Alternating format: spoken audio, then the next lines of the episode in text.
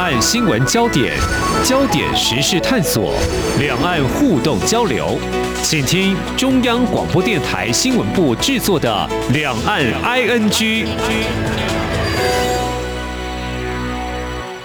各位听众，你好，我是黄丽杰。今天是二零二一年五月六号，星期四，欢迎收听每周一到周五播出的《两岸 ING》节目。谈到 COVID-19 疫情肆虐，美国跟印度这两个疫情目前看来比较严重的国家，因为医疗技术资源差距，形成防治情况有如身处两个世界。某种程度让我们看到印度因为贫穷对抗新型疾病的无助，很令人不忍。不在另一方面。呢？我们谈到人类因为 COVID-19 疫情被迫做了许多改变，像停工啦、减少移动。然而这些意外调整呢，却如同双面刃一样冲击着经济跟生活。不过，却因为减碳少污染，让空气变清新，天空也更蓝了。那么，这是一个紧跟着我们数十年来的严肃课题。国际间已经订定减碳目标，但要落实恐怕很难。但是我们不能不做，因为时时亮出警讯。像今年台湾的水情严峻，就是其中之一。我们在今天特别邀请《天下杂志》未来城市频道总监陈芳玉来跟我们一起关心时时刻刻都不能够停的爱地球行动。那么，像在印度贫困农民身上反映，为何农作物会长不好、收成欠佳？我们该如何做？还有，到底在发展产业经济的时候，有哪些是我们可以做出适当的调整，可以用技术来减少对地球的伤害？欢迎陈总监，你好。主持人好，各位听众朋友，大家好。好，相信呢，关心刚才我所提到的这些议题，不管工作或生活的种种，如果在上个月的话，呃，有特别留意我们天下杂志，特别嗯，在这个电子书的阅读平台精选的啊十多本的好书，就会到我们认识有这个十七项的永续目标。其实我看了很多，其中有一个拯救水资源的危机，我自己是比较有感的，总监，因为我现在每天用水都感。觉很有压力，因为我住新竹，新竹的水是要靠桃园哦，用这个管线送到新竹来，这个民生还有工业用水太重要了哦，呃，所以这个这本书让我非常有感，因为台湾面临干旱哦，听说是百年来了，那去年大概头一遭五十六年来第一次没有这个台风的登陆，所以呢，没有这个台风的威胁啊，这种惧怕没有，但是呢。有一好没两好了，所以这水不来呢，呃，要从哪里去开发水源？我们蔡英文总统就说，赶快去开发水源啊、呃，还有这个抽淤沙。不过这个呃，拯救水资源危机，好像是目前台湾很重要的要面临的一个关卡哦。我想在这本书里头应该有很多哦、呃，我们值得关注跟提醒的哦。不过这么多的书当中，刚才我提到这个疫情这个部分。总监，我觉得这个疫情哦，一年下来哦，虽然台湾防疫做得很好，不过最近呢，有种感觉，好像疫情又反弹了。我觉得好像回到一年前那个时候啊，我我觉得到底什么时候可以让我的心情稍微放轻松？好像没有办法。我在想，如果说这个心理素质比较差的话。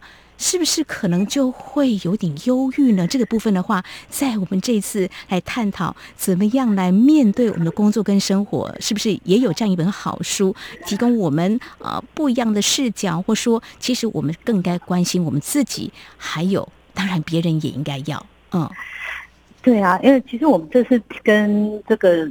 电子书平台合作这十七本书，其实是去为了回应联合国的永续发展目标。那一共有十七个目标，所以挑了十七本书。那刚好四月中又是那个世界地球日，所以我们是在这个时候推出了这个系列的活动。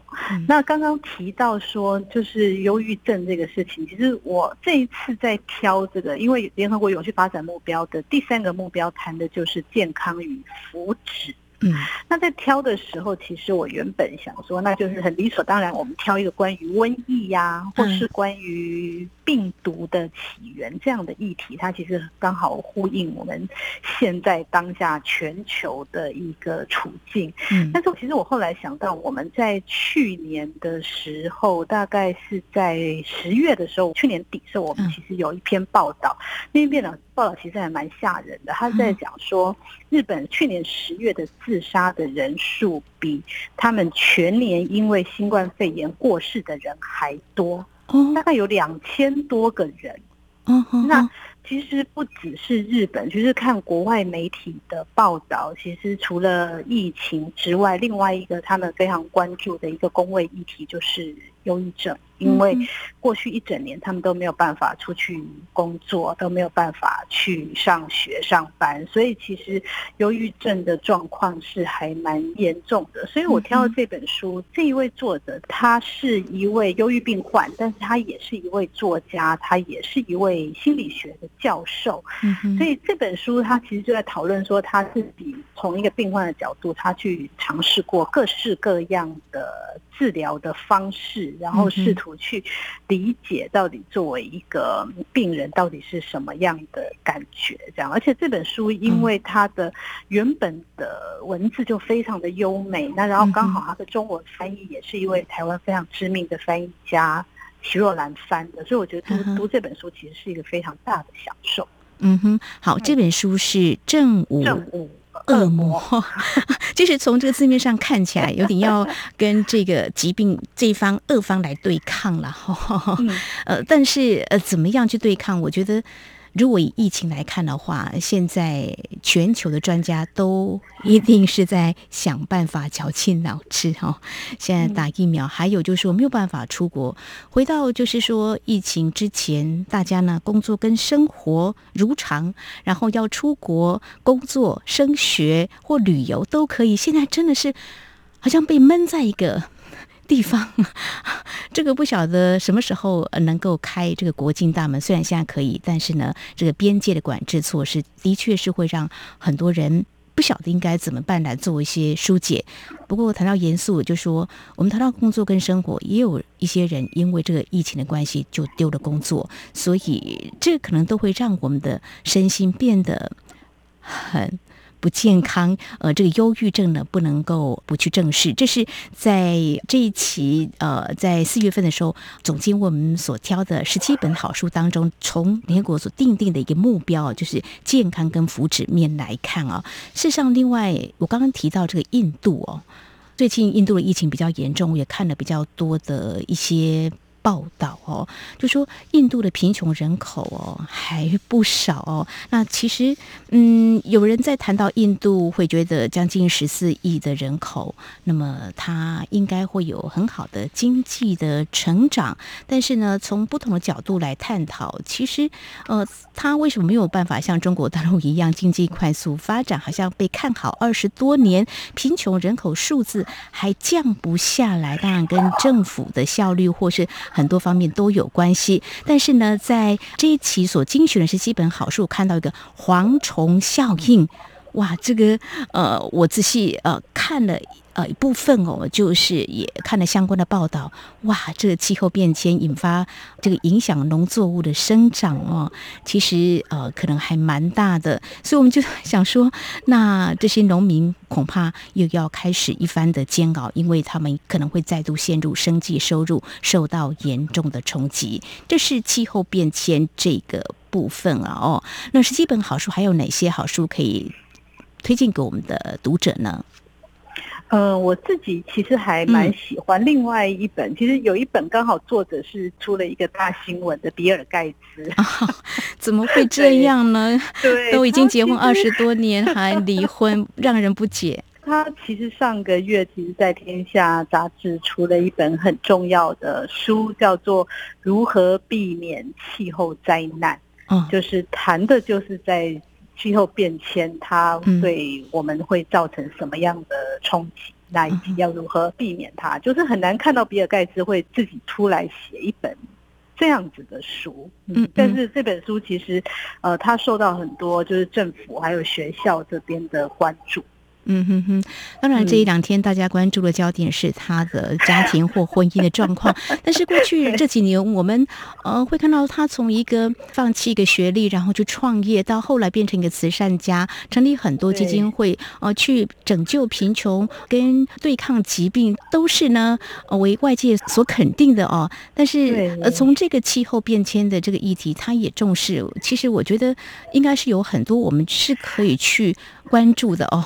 其实我补充一下，嗯、其实因为我们最近一直在讨论比尔盖茨这本新书，其实他我们其实为他做了一本书摘，那这个部分其实是我自己很惊吓的一个部分，嗯、就是他说他说气候变迁它对人类可能造成的影响，可能搞不好比病毒还大。嗯，呃，对，就是说有些疾病还有气候变迁，它可能造成的危害相当的大，比如说。呃，旱灾、水灾应该都是吧？还有刚刚提到蝗虫效应，嗯、对，对对，这个都是这个呃，或是什么，其实都是。嗯，所以他说，所以可能因为就是总总就是总瓜刚刚提到那些所有的环境的灾难，其实到了二零一一年，气候变迁它致死的人数可能是新冠肺炎的五倍。哇！嗯哼哼哼，对，因为其实某个程度来讲，这个病毒的失控有时候也是跟气候也是有一点关系的。嗯哼，专家学者，我想都在找答案了，或许都会有一些关联的哦，这个都值得我们去省思的哦。那从相关的书籍当中，呃，我们在四月份的时候，一系列的好书提醒了我们，好像。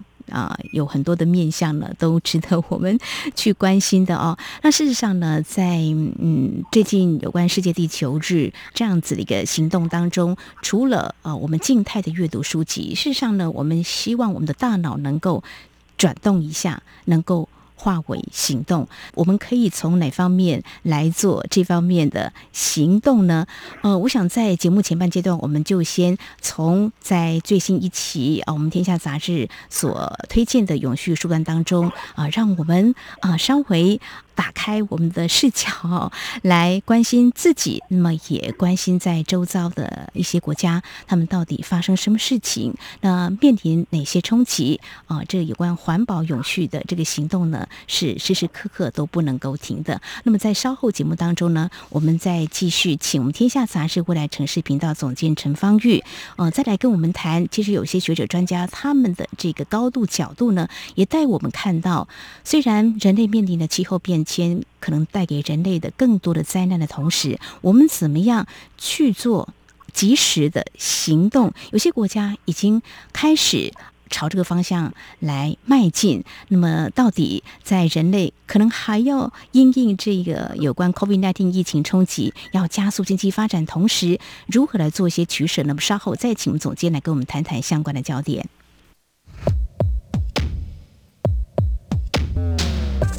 只有新闻，还有您想知道的两岸时事，都在《两岸 ING》节目。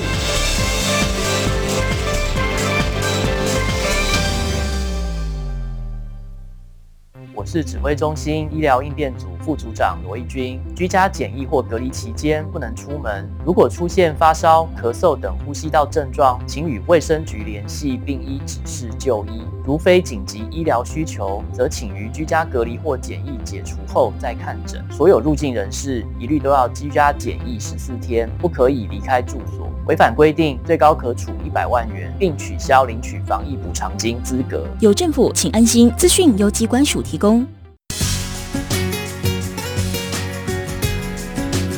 里是中央广播电台台湾之音。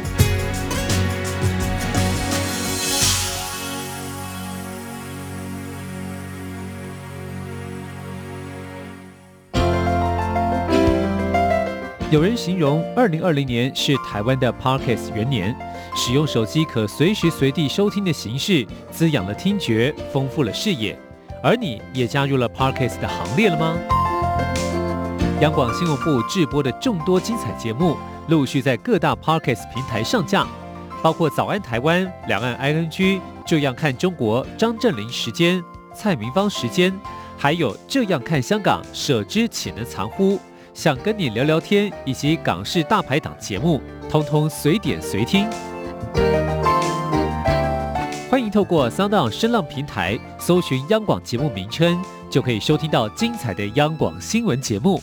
快拿起手机，让我们在 Podcast 平台相见。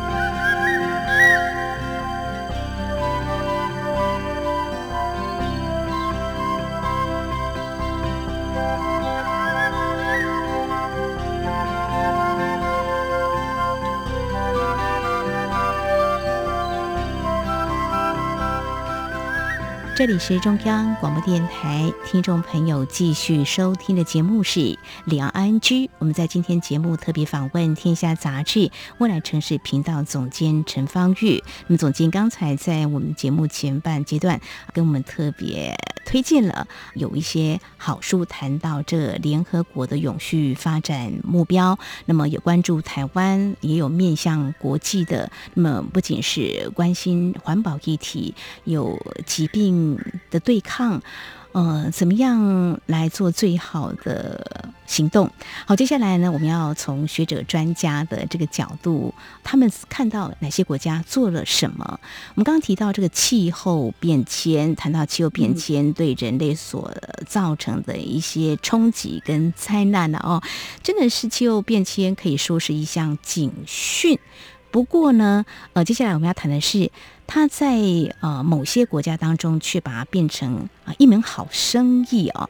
我们要谈的是，我想在环保人士眼中啊，它是具有一定污染性的。我们要提的是水泥这个生产制造，听说占全球温室气体不少比重。不过，如果关注这个时事焦点的话，会注意到在疫情之下，啊，包括美国。中国大陆还有欧洲一些国家都致力推动基础建设来因应冲击经济，好像已经催出水泥生产动能哦。呃，怎么样来取舍？呃，就在四月份的时候，我们天下杂志就有一篇谈瑞士如何养出改造水泥业的绿色新创，我觉得好像又指引我们人类可以往这个方面来做啊，这方面的学习哦，是不是？呃，总监来告诉我们啊、呃，这位专家就是蔡代怀博士。呃，对，他看到瑞士有哪些做法，应该是值得我们来效法的呢？对，这位蔡博士其实他是我们最新的专栏作者。那他在台湾台大毕业之后，他去瑞士，现在在这边担任是。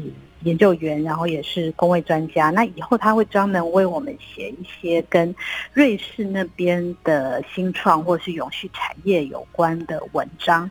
那这第一篇文章，我觉得就还蛮有趣的。他在谈说，呃，瑞士这个国家，它有其实有很多新创的公司，都是以呃绿色环保或永续为主题来发展。那尤其是这次他挑了两家很有趣，都是跟水泥业很有关系。嗯，那水泥其实第一个他谈的这个，真的其实我我研究了很久，我才勉强看懂。其实它是改变那个水泥的。生产制成，所以让这个水泥它可以不会排出像过去那么多的碳排放量，这样子。就是过去传统的生产方法的话，那个每一立方公尺的水泥大概会排出三百公斤的二氧化碳，但是它这个没有水泥的混凝土呢，它大概只会排出十二公斤，大概少了非常非常的多这样子。那只是说，它现在碰到一个挑战，是说它可能没有办法承受那么。大的压力，所以它的建筑物不能盖太高，可能只能盖两三层楼高，不能像我们这边盖到二三十层楼。但是其实也没有什么问题，就是说，呃，因为可能在我们这种开发中或我们这种已开发国家才会盖到二三十层楼高。可是如果在非洲或是一些未开发的国家，它其实不需要高楼大厦。嗯，它只要其实两层楼、一层楼，其实让人有地方可以住就好了。所以其实，在那样的地方，它就可以用这个无混，就是无水泥的混凝土，它就可以去减少二氧化碳的排放量。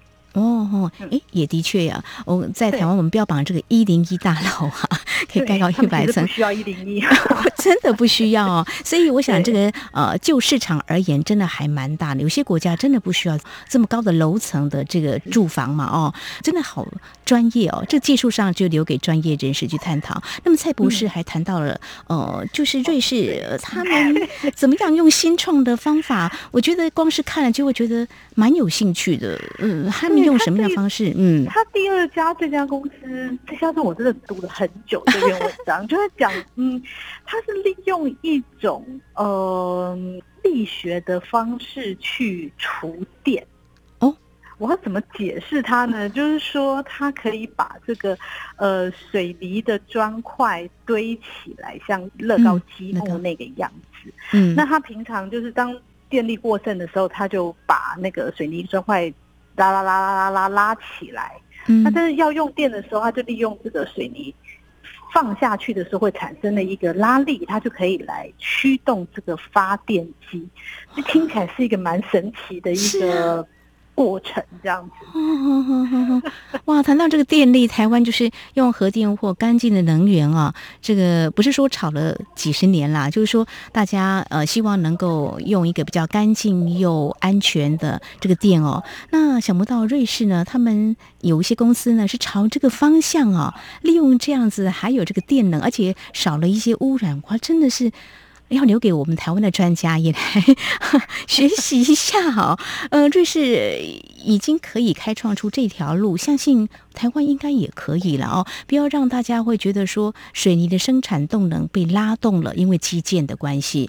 呃，但是呢，后续的是不是有些环保的议题又开始烦恼，又可能是衍生啊？未来嗯，面对必须要怎么处理的问题，还真棘手哦。这是蔡在华博士呃在。他所发表的一篇啊、呃、专文当中特别提到的啊、呃，这个瑞士他怎么样做一些新创？那另外还有一些呃蛮有趣的观点或是一些技术吗？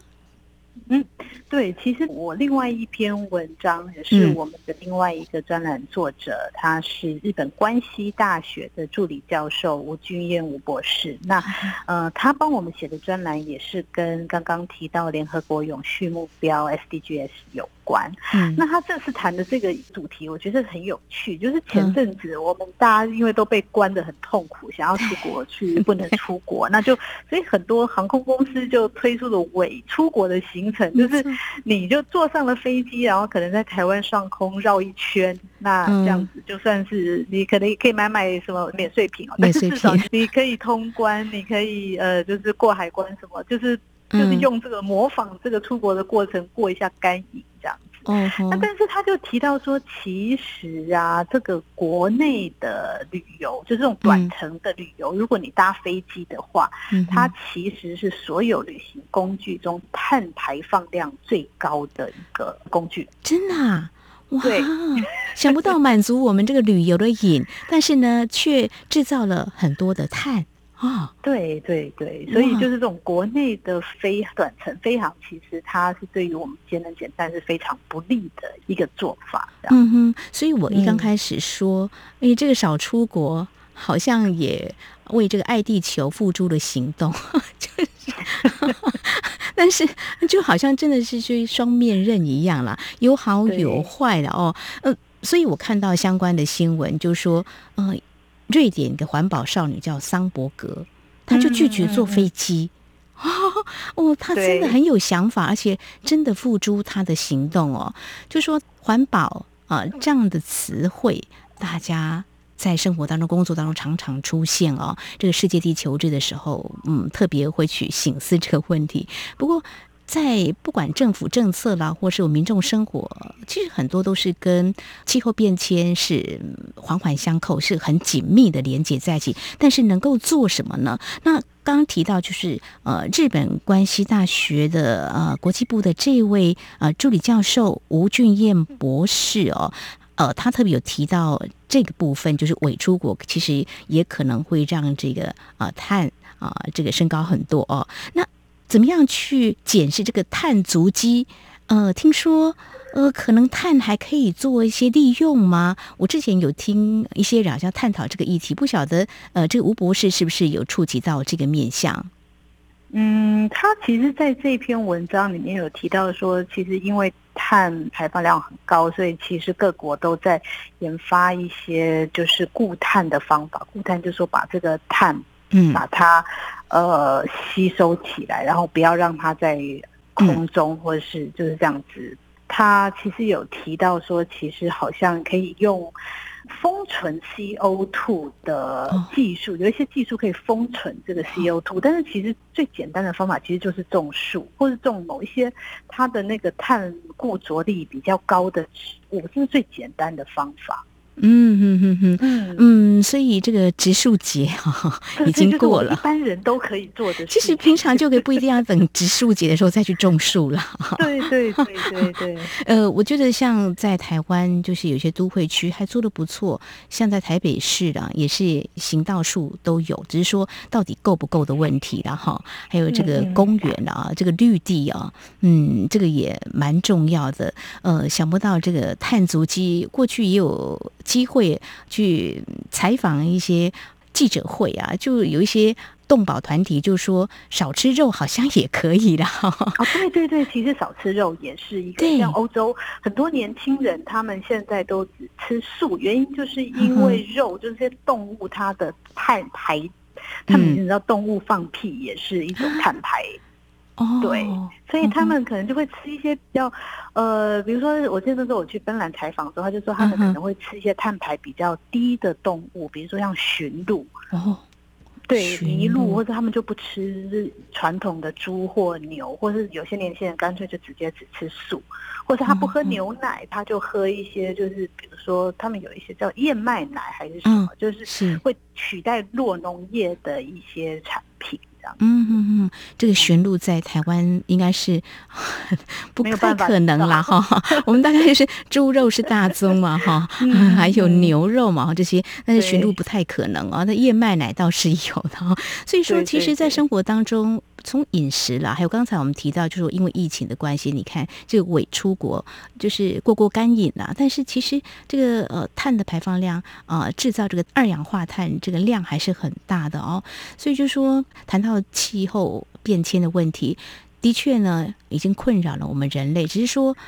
好像平常没有感觉，很无感哦。但是，一碰到现在台湾就缺水了。其实，在去年的时候，中国大陆的这个水灾哈，我们也有关注到，就说，诶，也有专家在讨论说，是不是气候变迁哈？东南亚有一些水灾。那现在当然，这个疫情是不是也是跟这个气候变迁或多或少都有一些关系？专家会慢慢找出答案来告诉我们，我们可以做些什么，不能够做些什么了啊？这是呃，在谈到呃有关这个日本关系。西大学国际部助理教授吴君燕博士提到，这我有关这个碳的这个足迹怎么样去减少，还有可以做一些碳的这个补给、跟封存、跟再利用啊，这是非常专业的哦。我们交给专家，但是我们透过专家学者的一个角度呢，告诉我们，其实呃，并不是只会制造一些。对地球有害，事实上我们也可以做一些减量的动作了哦。好，我们提到这边呢，其实我们啊、真的要告诉我们听众朋友，我们都知道台湾并不是联合国的成员，不过真的是地球村的一员呢、我们是很努力跟国际接轨，呃，在环保行动跟做法，相信有很多努力的空间。非常感谢我们天下杂志未来城市频道总监陈芳玉带给我们值得翻阅的一些相关的书籍，这些好。书还有学者专家他们的观察跟建议，提供我们一起来反思。非常谢谢我们总监，谢谢你。好，谢谢。